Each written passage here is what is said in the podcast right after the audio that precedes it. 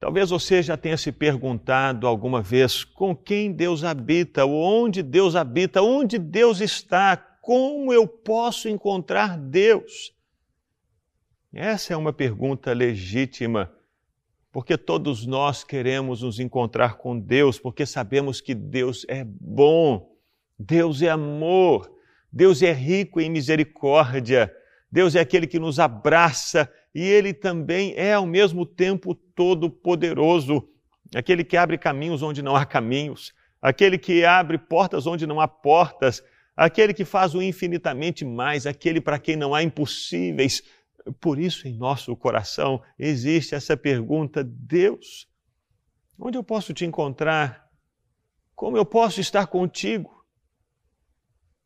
A Bíblia nos oferece um indicativo do lugar onde nós podemos encontrar Deus. Isaías, no capítulo 57, ele registra a palavra que Deus trouxe para ele. E Deus disse: Eu habito no alto e santo lugar, mas eu habito também com contrito e abatido de espírito. E Deus faz isso porque ele quer vivificar o espírito do abatido e o coração dos contritos.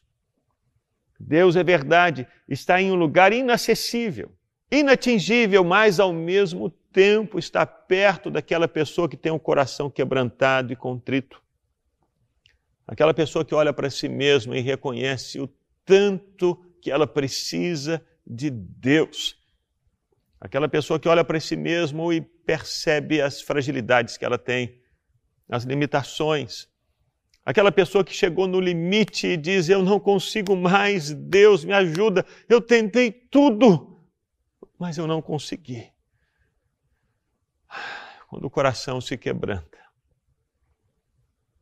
quando a pessoa busca em Deus a ajuda tendo esse coração, essa pessoa recebe a ajuda, o consolo, o abraço de Deus. É a promessa dele ele habita com o contrito e abatido de espírito. Ele é amigo desse homem, dessa mulher. Ele se aproxima dessas pessoas, dessas que chegaram no limite e que reconhecem que só Deus, só Deus, ninguém mais, pode ajudá-las, pode levantá-las, pode fazê-las prosseguir adiante. Senhor está perto dessas pessoas e eu queria que você fosse ministrado com essa canção que nos fala exatamente isso. Perto está o Senhor daqueles que têm o coração quebrantado. Está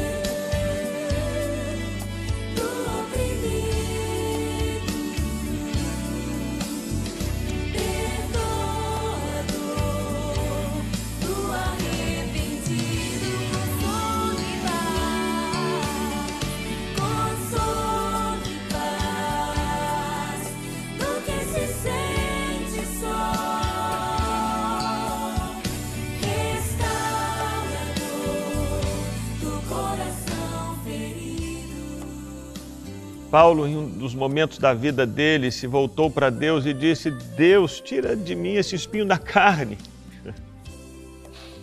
E Paulo diz que por três vezes ele orou ao Senhor para que Deus se afastasse, afastasse dele aquele espinho na carne. Alguns estudiosos dizem que esse espinho na carne pode ter sido uma enfermidade de olhos, outros dizem que eram perseguições, mas o fato é que Deus não disse que iria tirar de Paulo o espinho na carne, mas falou outra coisa, dizendo: Paulo, a minha graça te basta, porque o meu poder se aperfeiçoa na fraqueza. Deus se aproxima desses que têm o coração quebrantado e que buscam refúgio nele, trazendo para essas pessoas graça, favor, consolo e refrigério. E que você experimente isso da parte de Deus hoje, nesse dia, não somente agora enquanto você ouve essa mensagem, mas durante todos os minutos e horas desse dia de hoje que a graça de Deus alcance você.